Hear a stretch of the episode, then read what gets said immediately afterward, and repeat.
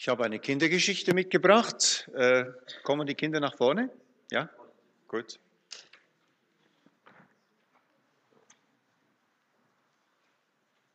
So, sehr schön. Ja, prima, freut mich, dass ihr da seid. Es gibt ja so Tage wie gestern und auch heute ist nicht so ein toller Tag. Und da fragen sich die Kinder manchmal, was machen wir jetzt? Ist nicht schön draußen? Kann man nicht rausgehen? Und ich erzähle euch jetzt die Geschichte von fünf Kindern, die äh, meine Finger sind. Fünf Fingerkinder. Und die haben es immer lustig gehabt zusammen, aber weil es halt schlechtes Wetter war, waren sie traurig zu Hause und haben aus dem Fenster geschaut und überlegt, was machen wir jetzt? Und dann kam eines dieser Kinder auf die Idee, sie könnten ja mal da überlegen gemeinsam, wer von ihnen fünfen der Beste wäre. Okay? Haben sie gesagt, gut, machen wir. Also, der Daumen hat gesagt, ich fange gleich an. Ich bin nämlich der Stärkste. Schaut mal, wenn man die Bibel hält, dann bin ich auf einer Seite und ihr vier haltet auf der anderen. Das kann nur ich. Ich bin der Beste. Gut, da haben die anderen gesagt, gut, okay, aber der Zeigefinger hat sich gemeldet und gesagt, nein, ich bin der Beste. Wenn man mich nicht hätte, dann wüsste niemand, wo der Weg lang geht. Ich zeige, wo es durchgeht. Ich bin der Beste. Dann kam der Mittelfinger und sagte, halt klar, schaut mal mich an, wer ist denn der Größte unter euch Finger? Ist es bei euch auch so? Mittelfinger, der Größte? Schaut mal. Genau, der längste ist das. Also er sagte, ich bin der Beste, weil ich bin der Größte und außerdem, ich bin in der Mitte, keiner von euch hat das. Also, ich bin der Bitte, der Beste. Dann kam der Ringfinger dran und der sagte, Leute, streitet doch nicht so. Schaut mal mich an. Ich bin der Finger der Liebe, weil man, hier trägt man den Ehering und das Zeichen der Liebe. Darum, es gibt nichts Besseres als die Liebe. Also ich bin der Beste. Dann hörte man lange nichts. Weil der kleine Finger wusste nicht so recht, was er sagen sollte nach all diesen schönen Reden. Und auf einmal sagte er, ich weiß etwas. Wenn man nämlich betet, dann bin ich am nächsten bei Gott.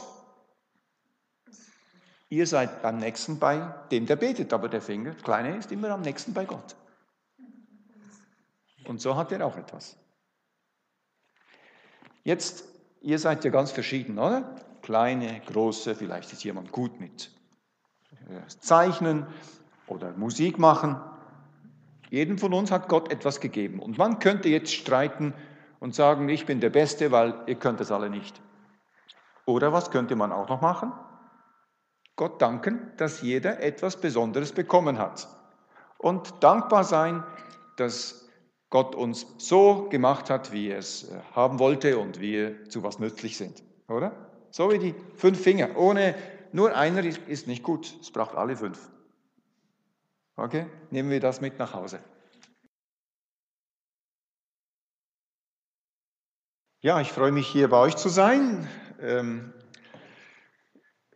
besonders in der Gemeinde von Olaf. Ähm, wir haben schon über Jahre eine tolle Zusammenarbeit und haben gemeinsam am, Auf, am Aufbau der Prophetie-Expo, die wir hier ausgestellt haben, gearbeitet. Wir hier in der Schweiz äh, auf unsere Weise, er hier. Und es ist toll, dass wir so über die Grenzen hinaus äh, zusammen etwas äh, machen können für Gott und Hoffentlich, dass dann noch äh, viel genutzt werden kann. In dieser Corona-Zeit ist es ein bisschen schwierig.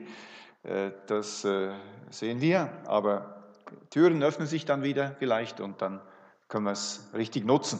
So ähm, arbeiten wir da zusammen über die Grenzen hinaus. Ich möchte heute einen Text zu Beginn lesen im Philipperbrief im Kapitel 1,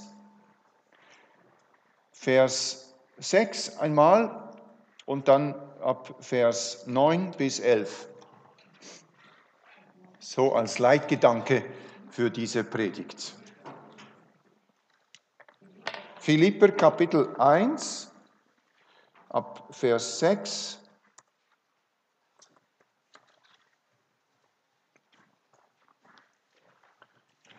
Und dort lese ich, ich bin deshalb guter Zuversicht, dass der in euch das gute Werk angefangen hat, es auch vollenden wird, bis an den Tag Jesu Christi. Also verspricht hier, dass das, was an Gutem begonnen hat, bis zum Ende weitergehen wird. Und dann Vers 9, darum bete ich, dass eure Liebe noch mehr und mehr überfließe in Erkenntnis und aller Einsicht, so dass ihr prüfen könnt, was das Beste sei, damit ihr lauter und unanstößig seid auf den Tag Christi, erfüllt mit Früchten der Gerechtigkeit durch Jesus Christus zur Ehre und zum Lobpreis Gottes. Da in Vers 10 steht etwas vom Prüfen, das trotz dem guten Werk, das vorangeht, nötig ist. Und das, damit wollen wir uns heute etwas befassen. Ich bin ähm, nicht äh, adventistisch aufgewachsen, sondern durch das Bibellesen in einer modernen Übersetzung zum Glauben gekommen. Und seither ist mir das äh, Bibelverständnis sehr wichtig in meiner Verkündigung, meiner Arbeit, dass die Menschen verstehen, was Gott durch sein Wort sagt. Ich habe auch äh, erste Erfahrungen in einer evangelikalen Bewegung gehabt, wie ich zum, zu einer Entscheidung für Jesus kam. So bin ich auch äh, verbunden mit äh, dem, was in anderen Kreisen, evangelikalen Kreisen äh, abgeht und habe das immer verfolgt. Und in letzter Zeit ist mir bewusst geworden, dass sich unter diesen bibelgläubigen Christen außerhalb unserer Gemeinde Dinge äh, entwickeln, die erstaunlich sind für mich und die wir äh, ansehen müssen, prüfen müssen, weil mich merkt, dass das, was dort geschieht, auch uns bewegt. Es hat mit einem Umbruch zu tun, auf eine Weise, die man sich, äh, was man sich kaum vorstellen kann, als bibelgläubige Adventisten. Und ich glaube, das hat auch mit dem zu tun, was Jesus vorausgesagt hat in Matthäus 24, Ihr kennt die Zeichen der Zeit, die er dort erwähnt, die auf die auf der Welt kommen sollten. Äh, Erdbeben, Hungersnöte, Kriege, falsche Christusse und Propheten. Und was mir da aufgefallen ist, wenn wir es genauer lesen, äh, vielleicht schlagen wir es auf, Matthäus 24, dass er da sehr viel über falsche Propheten redet. Dreimal in Matthäus 24 erwähnte das Thema. Warum dreimal? Einmal sollte doch genügen. Zuerst mal zu Beginn im Vers 4 und 5, denn Jesus antwortete ihnen, seht zu, dass euch niemand verführt, denn es werden viele kommen unter meinem Namen und sagen, ich bin der Christus und werden viele verführen. Viele kommen, viele verführen. Gut, das ist schon mal viel, aber dann Vers 11 nochmal, und es werden sich viele falsche Propheten erheben und werden viele verführen. Noch einmal. Und dann sogar noch ein drittes Mal. Im Vers 23 bis Vers 26. Dort steht, äh, dann wird jemand zu euch sagen, hier ist Christus oder da, dann sollt ihr es nicht glauben. Denn es werden falsche Christusse und falsche Propheten aufstehen und große Zeichen und Wunder tun, sodass, wenn es möglich wäre, auch die Auserwählten verführt würden. Also da spricht er eine große Sorge aus, die er hat, dass die Gläubigen in der letzten Zeit durch die Verführung auch noch von ihm wegkommen. 20 Prozent der Zeichen behandelt nur dieses Problem, dass die Gläubigen auf falsche Wege geraten könnten durch ihr Lehrer. Und ich glaube, dass wir heute sowas erleben in einem Ausmaß, wie wir es bis jetzt noch nicht gehabt haben. Ich habe mich äh, mit einer Thematik längere Zeit befasst und auch ein Buch dazu geschrieben, die Emerging Church Bewegung. Das ist äh, eine Bewegung, die jetzt ein bisschen äh, vom Namen her abgeflacht ist, aber die Inhalte sind immer noch im Umlauf. Das Wort Emerging Church heißt eigentlich eine Kirche, die im Aufbrechen begriffen ist, also eine Auf- oder Umbruchbewegung. Und es handelt sich da um eine weltweite Reformbewegung unter den Bibelgläubigen und protestantischen Christen. Und hier spreche ich vor allem diejenigen an unter den Christen, die noch eben an das Wort vertrauen, so wie wir das auch tun. Aber da ist ein Trend im Begriff. Davon möchte ich heute erzählen. Habt ihr schon von dieser Art Kirchen gehört oder irgendwas gelesen? Ja, Tattoo-Kirche, Frühstückspartykirche, Heavy Metal Church, Kaffeekirchen, Pubgemeinde, Messy Church. Was ist das? Das sind Menschen, die versuchen, Gemeinde ganz anders zu leben und zu denken, als was wir es bis jetzt gekannt haben.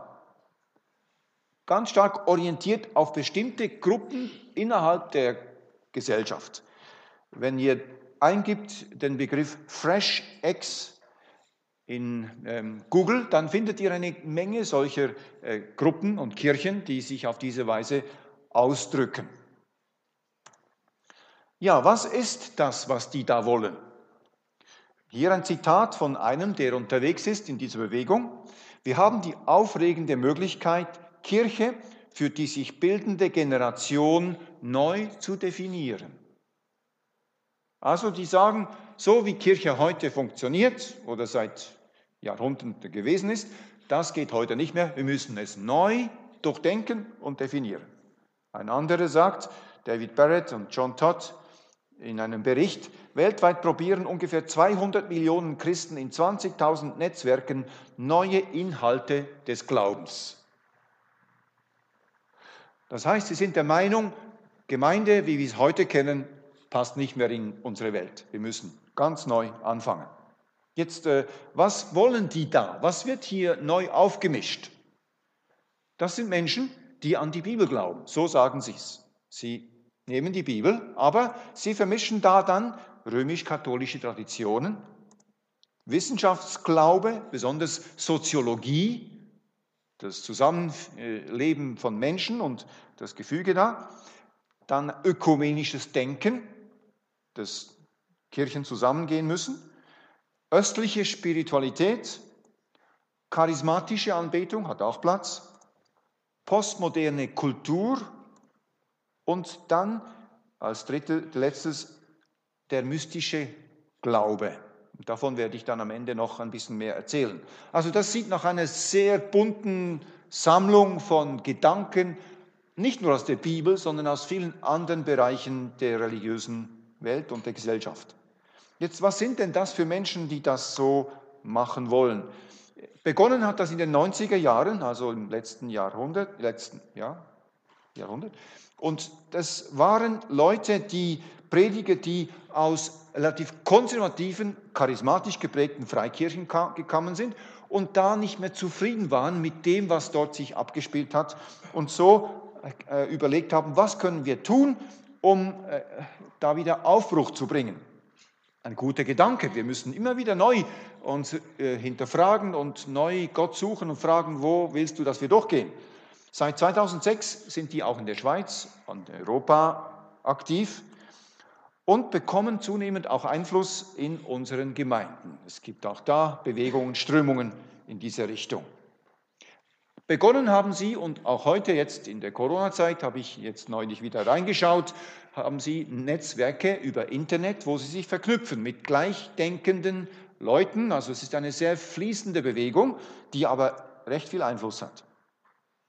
Aber das Spezielle dieser Bewegung ist, dass es nicht ein Zentrum hat mit einer starken Führung. Es ist eigentlich keine Kirche. Auch nicht eine spezielle Struktur, die sind sehr beweglich. Auch nicht eine einheitliche Lehre, die sie bindet. Und auch nicht ein einzelner Mensch, der sie anführt und sagt, wo es durchgeht, so wie ein Prophet oder ein Messias. Aber es gibt eine ganze Reihe von populären Autoren, die Bücher schreiben und Vorträge, Seminare auf der ganzen Welt halten. Und hier ein paar Namen, vielleicht habt ihr welche schon äh, kennengelernt. Äh, Studien oder offizielle äh, Studien haben gezeigt, dass dieser Brian Bell und Brian McLaren eine der Leute sind, die am größten, einflussreichsten sind äh, in der letzten Zeit im Bereich Religion, äh, Spiritualität. Also die haben großen Einfluss, oder Leonard Sweet, Dan Kimball, das sind Bücher, die auch in Deutsch übersetzt worden sind. Ja, also das, das ist eine Bewegung von verschiedenen Leuten, die in eine gleiche Richtung gehen. Aber es gibt da drei Gruppen. Die einen, das sind die relevanten die, oder die zeitgemäßen. Da gehört der Dan Kimball dazu oder ein Deutscher, Fabian Vogt. Und das, was Sie vertreten, wird in diesem Zitat deutlich. Die Gemeinden der Zukunft werden ihre Angst vor Veränderungen verlieren und sich ganz speziell an die örtlichen Gegebenheiten und die gesellschaftlichen Trends anpassen. Also das Ziel ist, Gemeinde an die Gesellschaft mehr anzupassen. Wir reden dann noch, warum das nötig sein soll. Dann gibt es eine zweite Gruppe, die gehen ein Stück weiter. Nicht nur, dass die bestehenden Gemeinden angepasst werden soll, sondern dass die Gemeinden völlig neu aufgebaut werden müssen. Einfach Gemeinde weg und etwas Neues. Hier ein Zitat. Die momentane Form der Gemeinden soll zerstört bzw. abgebrochen werden. Da kommt der Begriff Dekonstruktion dazu. Das ist ein philosophischer Begriff äh, in Frankreich entwickelt und eine neue Form rekonstruiert werden. Und darum kommen sie jetzt auf Re-Jesus, also Jesus muss neu konstruiert werden. Die Gemeinde soll noch stärker in die Welt gebracht werden. Also noch ein Schritt weiter. Aber es gibt noch weitere, die Revisionisten, das sind noch extremer in die Richtung, die sagen, das ganze Christentum muss neu erfunden werden. Hier ein Zitat von einem dieser Autoren, die Postmodernen gewinnen so einen erfrischend neuen Zugang zur Dimension des Glaubens. Die unsere vernunftgeprägte Theologie der Moderne, sei sie nun evangelikal oder liberal, verloren hatte. Sie entdecken die Bibel neu als eine dramatische Geschichte voller Rätsel, nicht als ein lückenlos erklärbares System von abstrakten und damit universal gültigen Satzwahrheiten. So, das sind Leute, die sagen, das Christentum, so wie sie die Bibel versteht, ist nicht mehr aktuell. Wir leben heute in einer ganz neuen Gesellschaft, postmodern. Früher war das modern, da hat man Glaubenssätze gelehrt und Überzeugungen gehabt, die fix waren. Aber jetzt sind wir in einer neuen Welt. Wir müssen ganz neu das Christentum aufbauen. Und dann gibt es noch eine spezielle Ausrichtung, die nennt sich die Ancient Future Faith Bewegung, die alte Zukunftsglaubensbewegung.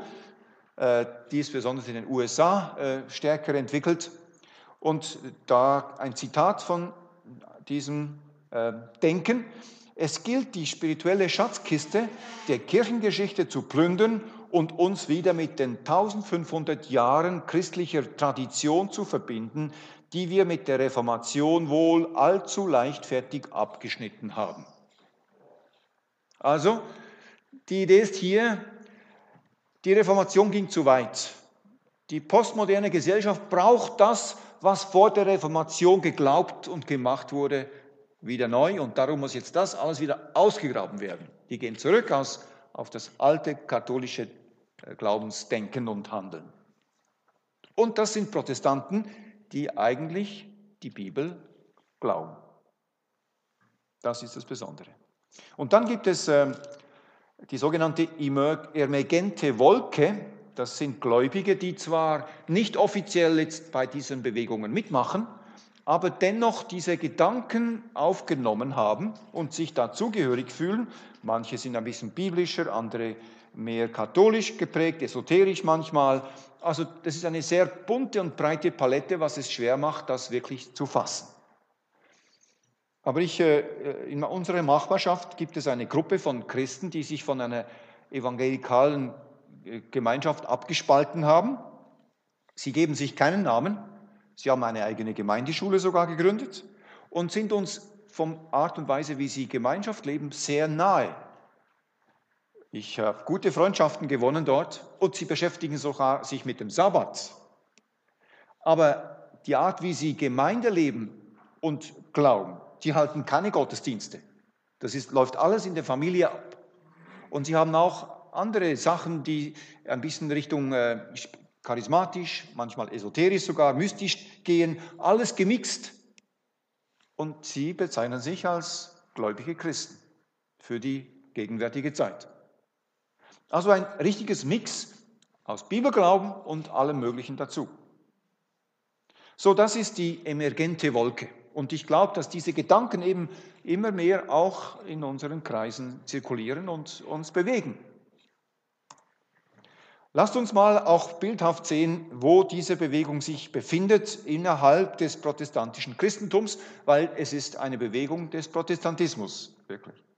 Hier haben wir die blaue ökumenische Bewegung, die sehr umfassend ist, dann innerhalb dieser Bewegung auch die evangelische Allianz, und die charismatische Bewegung hat auch ihren Platz irgendwo.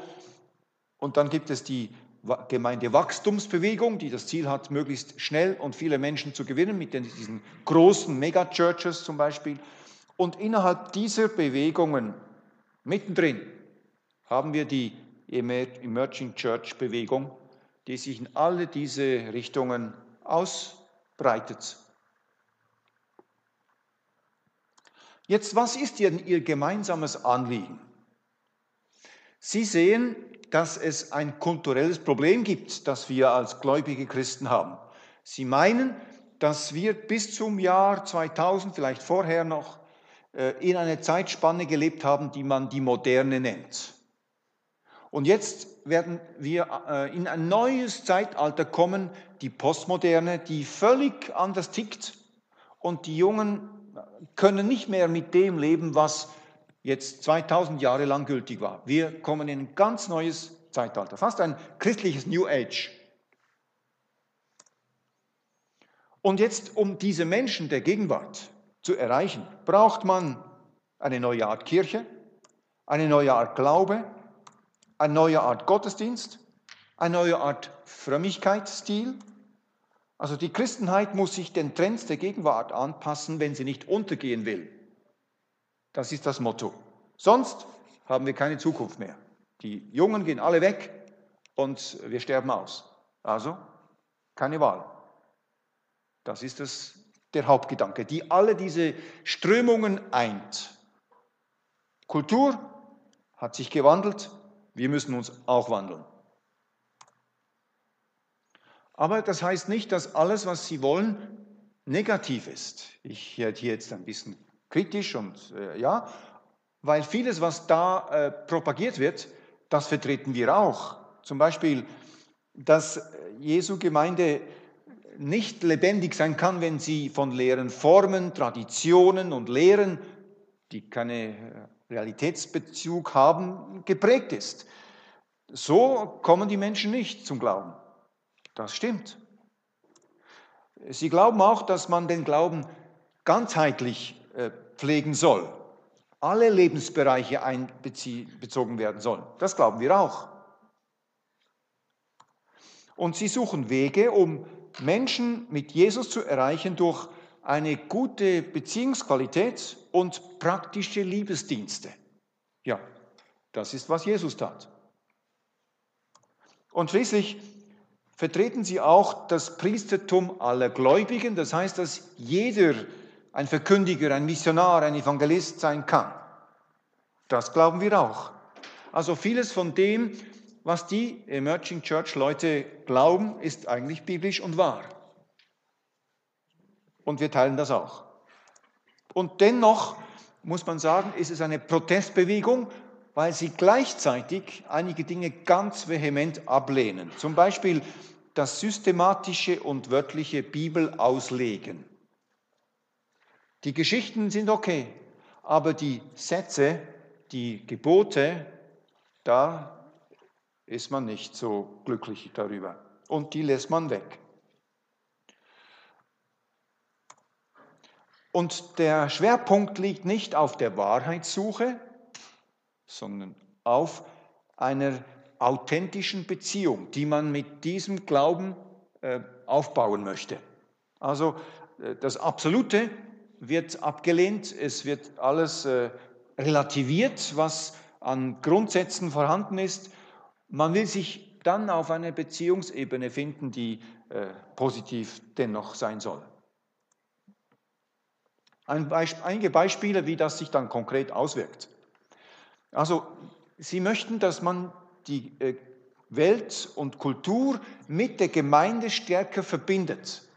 In der Bibel lesen wir, dass 1. Äh, Johannes 2, Vers 15 steht, habt nicht lieb die Welt. Warum nicht? Weil die Welt vergeht mit ihrer Lust. Sie ist nicht stabil. Gottes Wort aber bleibt. Aber hier haben wir jetzt eine Vorstellung, dass wir für die heutige Kultur radikal offen sein sollen. Hier ein Zitat.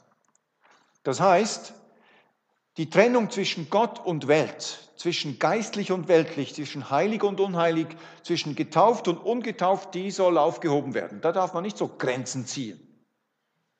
Wir müssen offen bleiben, radikal offen für alle diese Sachen. Weiteres Beispiel. In der Bibel steht, dein Wort ist die Wahrheit. Also, dass Wahrheit ein Maßstab ist, nach dem wir uns orientieren wollen, dass wir suchen und anstreben und wir auch glauben zu erkennen zu können und zu leben. Aber hier steht nun ein Zitat von einem Leiter, in unserem Glauben ändert sich nicht nur die Methoden, sondern auch die Theologie und die Evangeliumsbotschaft. Auch die muss angepasst werden an die Kultur. Oder weiter, dass dann Begriff geprägt wird, der sehr widersprüchlich ist, dass auch Widersprüche Platz haben, die Orthoparadoxie. Also Orthodoxie ist ja Tradition, oder, die wichtig ist. Und jetzt Paradox ist ein Widerspruch zur Tradition. Nach dem Motto, lasst uns die Unterschiede feiern, obwohl du klar falsch liegst. Also sehr widersprüchlich. Das hat Platz in diesem Denken. Dann ein weiterer Aspekt. Jesus hat gesagt, geht hinaus und verkündigt das Evangelium aller Kreatur. Wer glaubt und getauft wird, der wird selig.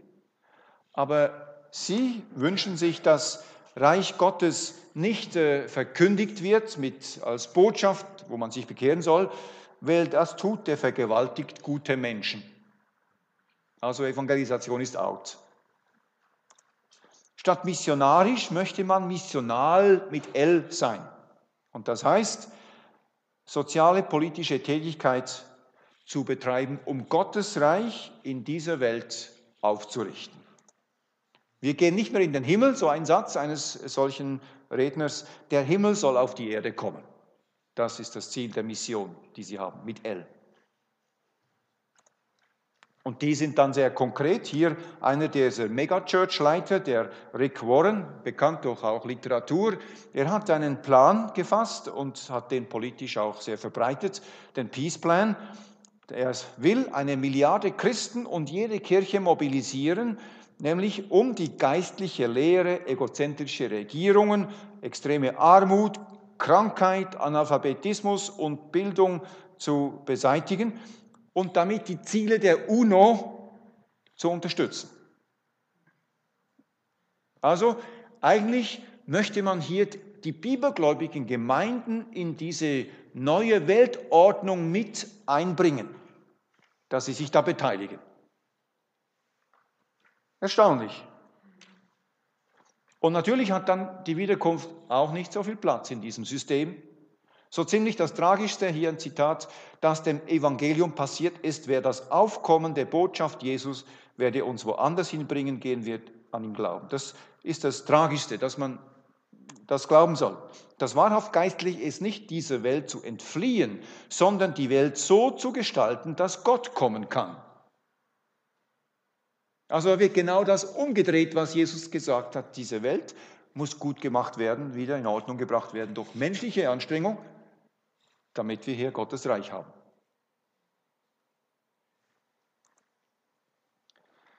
Und das hat natürlich auch dann Auswirkungen auf die Art, wie Gottesdienste gefeiert werden. Das soll auch neu gedacht werden. In der Bibel lesen wir in Offenbarung 14, Vers 7 die Botschaft der drei Engel, fürchte Gott und gebt ihm die Ehre. Also Gott als Autorität, als Respektsperson zu ehrfürchtig zu, anzubeten. Das hat gewisse Auswirkungen auf die Art, wie wir zu Gott kommen. Sie verstehen das nicht mehr, dass man jetzt Predigten hält, wie ich sie jetzt halte, sondern es sind dann nur noch Inputs. Und dann diskutiert man darüber. Weil es ja nichts Absolutes gibt, was man glauben soll, sondern man, jeder hat seine Eingebung, seine Gedanken dazu. Und das geht am besten in sozialen Treffs, in Kaffeekirchen, egal welcher Art. Gottesdienste sind dann Konversationen an runden Tischen mit gemütlichen Sitzgelegenheiten. Das kann aber auch über Netzwerke geschehen. Man muss nicht extra zusammenkommen, man kann das auch zu Hause Homeoffice machen. Schwerpunkt ist dann nicht mehr die Botschaft der Bibel, sondern die Erfahrung jedes Einzelnen. In der Emerging Church wird es in erster Linie um Erfahrung mit Gott gehen. Da ein paar Bilder, wie es dann aussehen könnte in der Kirche mit dieser neuen Form. Es wird zum Wohnzimmer. Und mehr noch, es soll ja ganzheitlich sein. Das heißt, hier werden visuelle Hilfsmittel benutzt, die, wenn man äh, aus der katholischen Kirche kommt, ganz stark an das erinnern, was dort geschieht. Kerzen, Weihrauch, Glocken, Bilder, Kunst.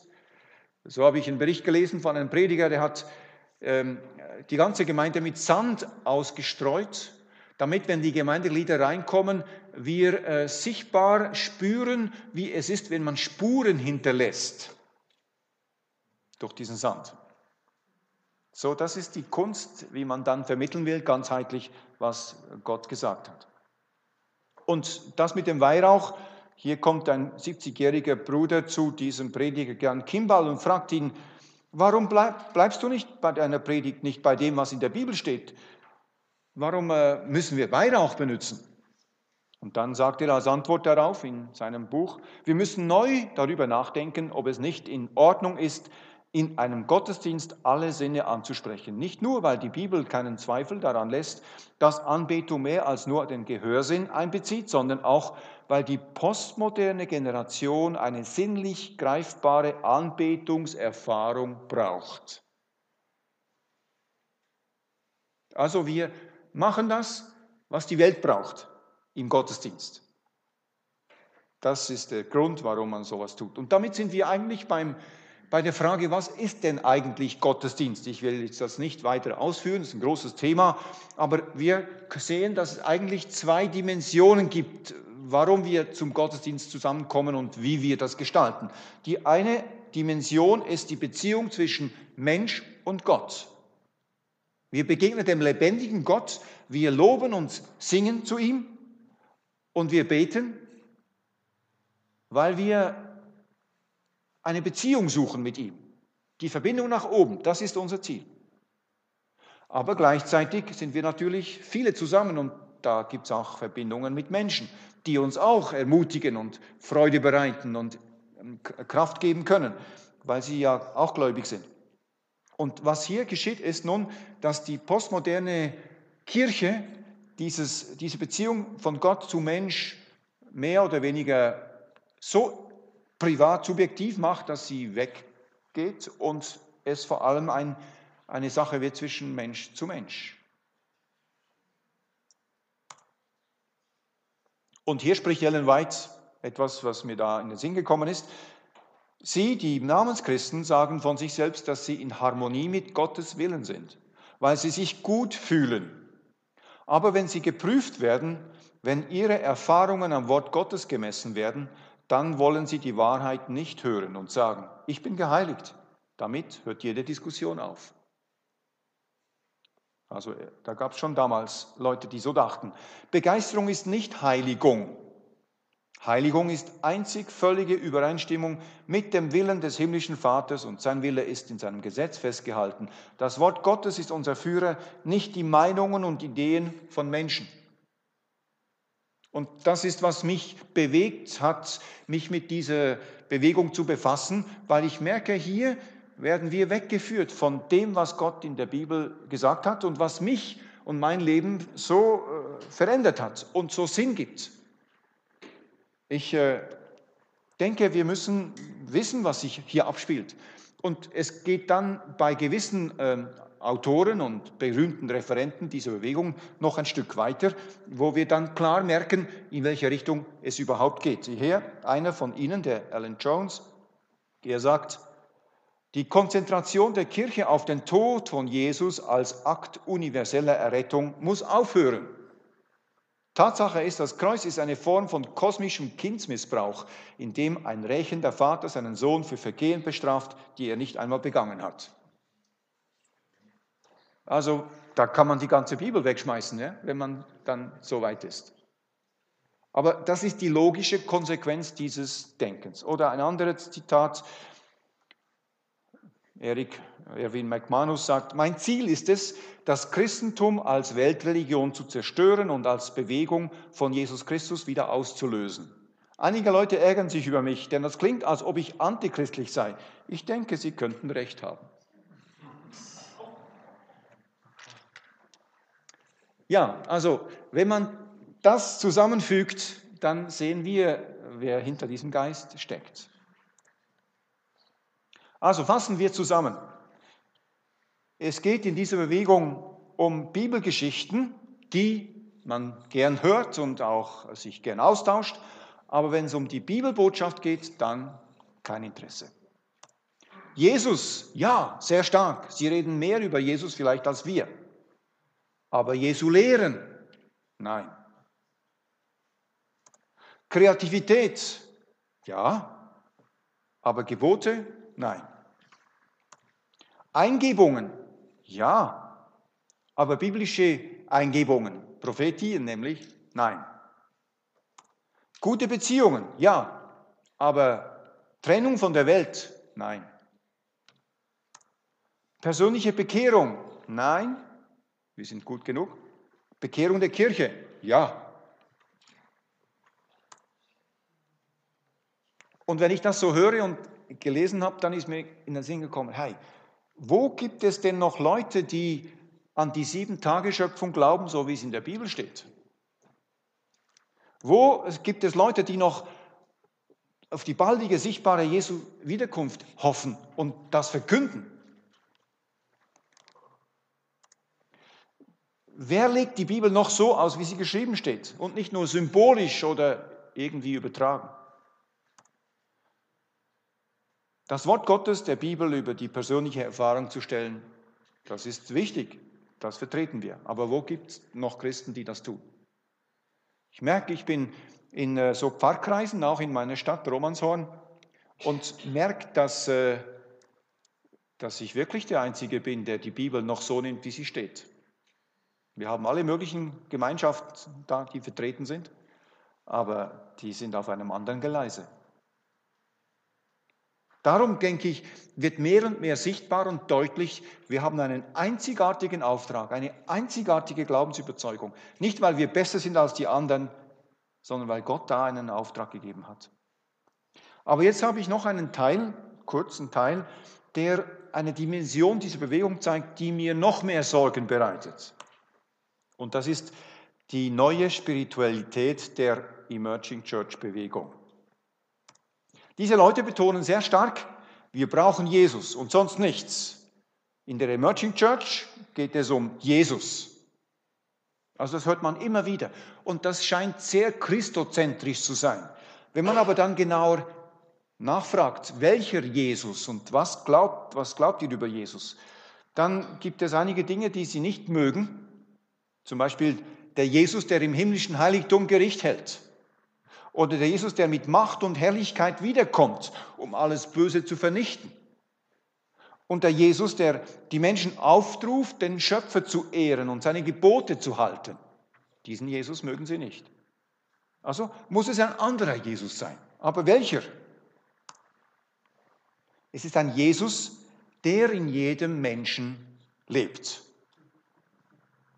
Das heißt, der Jesus der Mystik, das heißt, wenn man Jesus suchen möchte, dann sollte man nicht zu viel in der Bibel lesen, weil vielleicht kommt man auf komische Lehren. Auch nicht im Himmel, sondern in dir selber ist er. Du musst dich in dich versenken, um ihn zu finden. Es ist dann nicht der Pantheismus, sondern ein Panentheismus. Das ist eine andere Form von äh, Glaube, dass Gott schon in einem wohnt. Und wie findet man diesen Jesus? Geh in die Stille, meditiere und konzentriere dich auf deinen Atem, bis du nichts mehr denkst. Dann kannst du ihm begegnen. Wiederhole ein Wort von Jesus. Auch in der Bibel kann man das finden, ein Wort aus der Bibel. so lange wie ein Mantra, bis du seine Nähe spürst. Also eine Art hypnotische Beziehung zu Jesus dann. Höre seine Stimme, rieche seinen Duft, erhalte eine Vision seiner Herrlichkeit. Und dazu äh, lehren sie eine Art Lesen der Bibel, die nicht den Inhalt äh, verstehen versucht, sondern Worte dann als Sprungbrett nutzt, um diesen Jesus in sich zu entdecken. Also ihr seht schon, das ist eine ganz andere Art Denken. Und wo finden wir dieses Art äh, Glauben? Zum Beispiel im östlichen Mystizismus. Und da gibt es Aussagen von Brian McLaren wieder, einer dieser Führer, der sagt, das westliche Christentum hat relativ wenig über das Nachsinnen und die meditativen Praktiken gesagt, wo der Zen-Buddhismus so viel zu sagen hat, dass man voneinander viel profitieren kann. Also wir Christen, bibelgläubige Protestanten, können vom Zen-Buddhismus jetzt lernen, wie man mit Jesus Verbindung haben kann.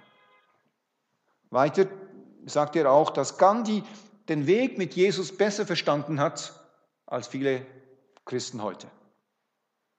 Ihr seht schon, die äh, öffnen sich auch für andere Religionen auf diesem Weg.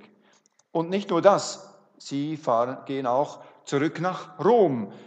Auf einmal äh, liest man in ihren Literaturbüchern von Vorbildern, die in der katholischen Mystik eine große Rolle spielen, wie äh, Teresa von Avila, Meister Eckehard, Ignatius von Loyola, den Gründer der Jesuiten. Alle ihre Glaubenspraktiken werden auf einmal Vorbilder. Und das ist nicht die Theorie. In meinem Kreis in Romanson, im Pfarrtreff, da hatten wir einen Methodistenprediger, der hat regelmäßig bei den Jesuiten in der Schweiz gelernt, wie man Exerzitien macht und hat Wallfahrten für seine Kirche organisiert. Er ist sogar nach Rom gegangen. Methodist. Wir haben uns offen darüber unterhalten. Es war sehr spannend, diese Diskussionen. Wir haben uns geschätzt, aber doch, er war auf einem anderen Geleise. Einer, der sehr stark diese Gedanken in das protestantische Christenheit reingebracht hat, ist äh, Richard Foster. Und durch seine Seminare und sein Institut Renovare äh, hat er diese Ideen reingebracht, wie zum Beispiel hier zitiert. Wir müssen einfach davon überzeugt werden, wie wichtig es ist, mit Bildern Erfahrungen zu machen und in Bildern zu denken. Ignatius von Loyola in seinen geistlichen Exerzitien hat ständig seine Leser ermutigt, die Evangeliumsgeschichten zu visualisieren. Das heißt, sich bildhaft vorzustellen, dass man da ist. Eine Art äh, Denken. Nicht mehr den Inhalt zu studieren, sondern emotional aufzunehmen. So ist die Mystik also und Spiritual Formation ist dann auch noch ein Begriff, der reinkommt, eigentlich ein Rückkehr vor die Reformation zurück in das katholische Mittelalter. Und es wird immer wieder behauptet, Andacht mit Bibelstudium und Gebet, das belebt nur den Geist, das ist nur da oben. Aber die spirituelle Formation, die geht tiefer, die geht ins Herz, die geht in die Gefühle.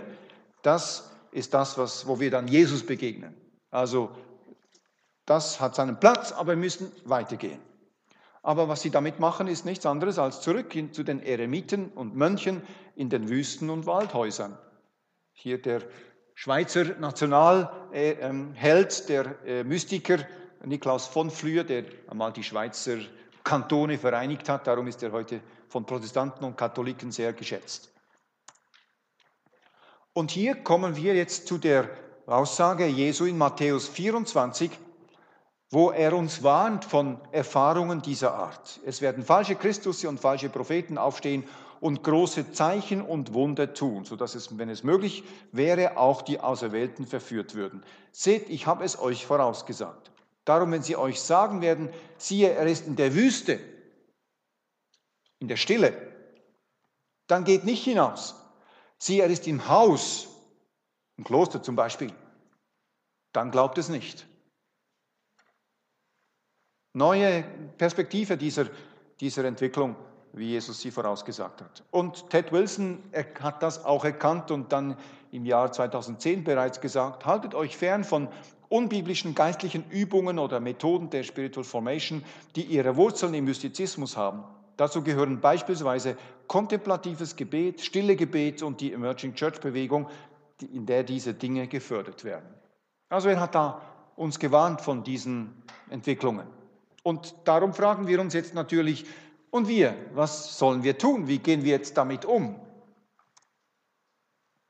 Das ist meine nächste Frage. Ich glaube, die Bibel ist klar, wie wir in der letzten Zeit leben sollen.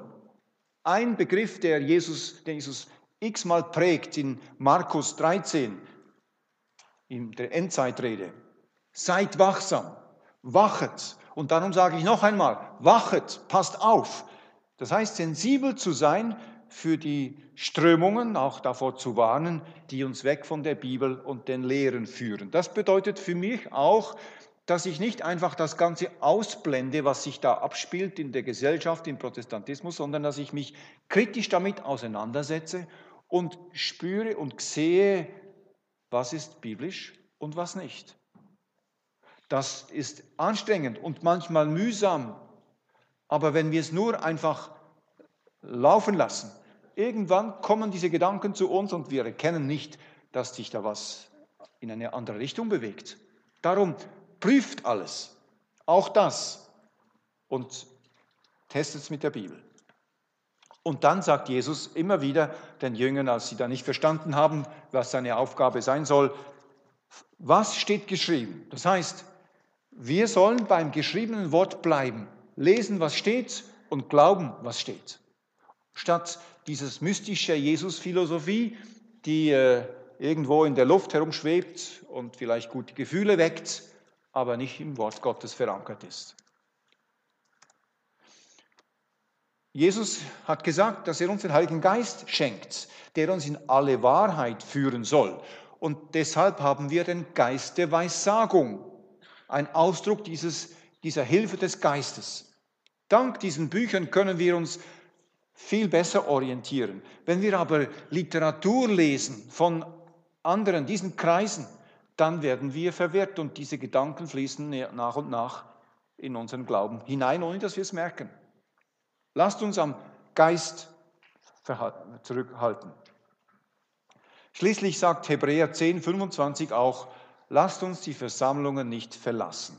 Das heißt, Gottesdienste, Hauskreise, vor allem die Sabbatschule, hilft uns, dass wir beim Wort bleiben, dass wir Impulse von den Geschwistern bekommen äh, und dann festbleiben in dieser Zeit.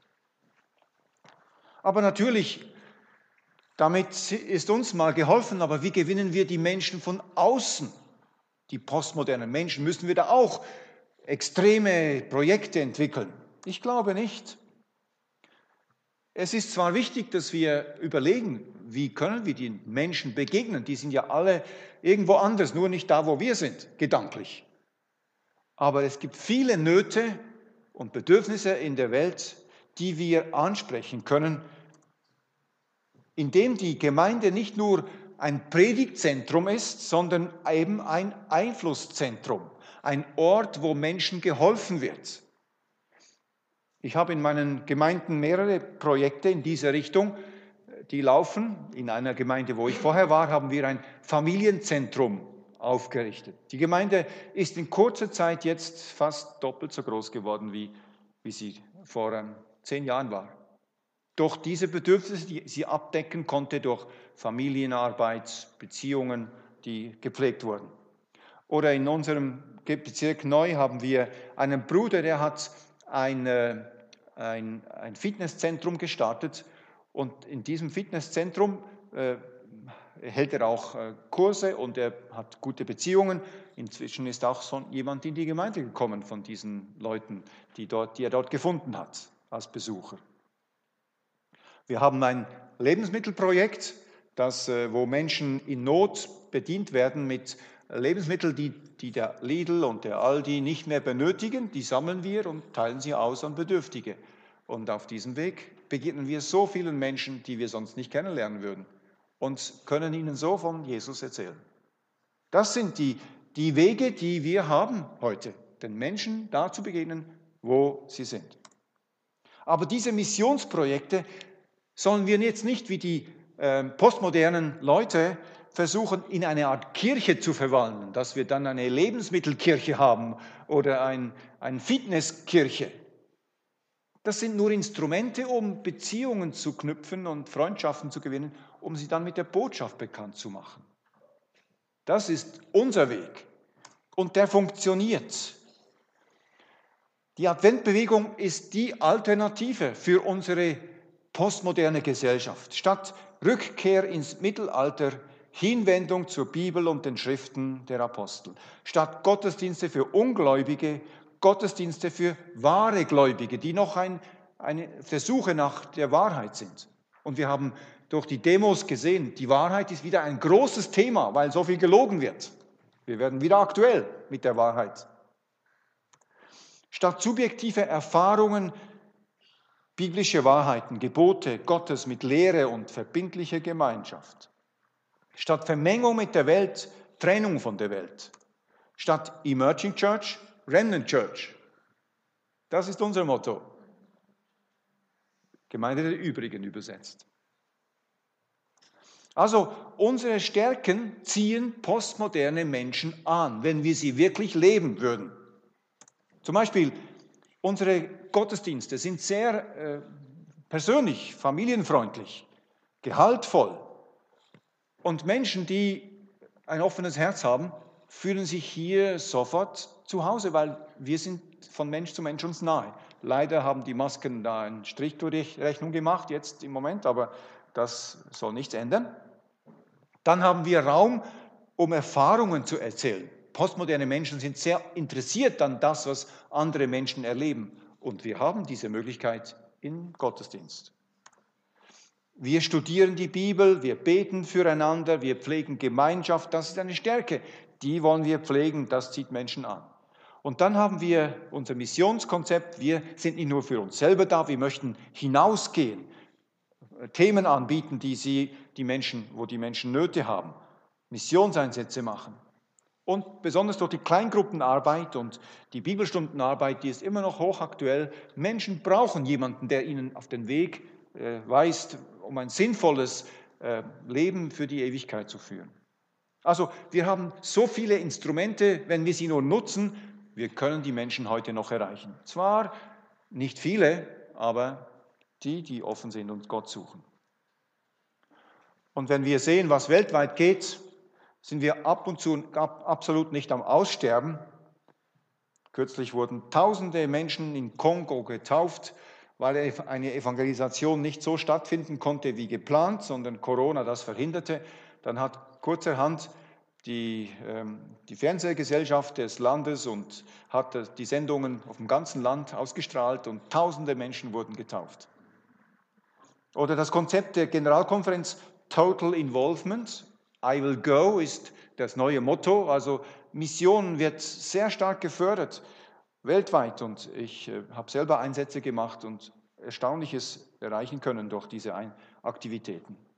Und dann haben wir auch innovative Konzepte, zum Beispiel das Gemeindekonzept des Einflusszentrums, dass wir uns überlegen, wie können wir unsere Gemeinde so nutzen, dass die Menschen um uns herum merken, dass da etwa jemand ist, der uns helfen kann, der uns dienen kann mit den Gaben, die ihr habt. Und auch die Sabbatschulaktionsgruppenkonzepte äh, sind äh, so ein System, das äh, wirklich aktuell funktioniert, wenn man es umsetzt. Also ich möchte hier einfach Mut machen zum Sagen, das, was die postmodernen Gläubigen, die Emerging Church Bewegung behauptet, dass das Christentum durch die neue Kultur am Untergehen ist, wenn wir nicht alles um, umkrempeln, das stimmt nicht. Es gibt einfach neue Blockaden, neue Möglichkeiten und eine der ganz neuen habe ich letztes, vorletztes Wochenende entdeckt. In Konstanz gab es eine Friedensdemo mit 10.000 äh, Besuchern und eine Friedenskette rund um den Bodensee. Und einige unserer Geschwister haben gesagt, das müssen wir nützen.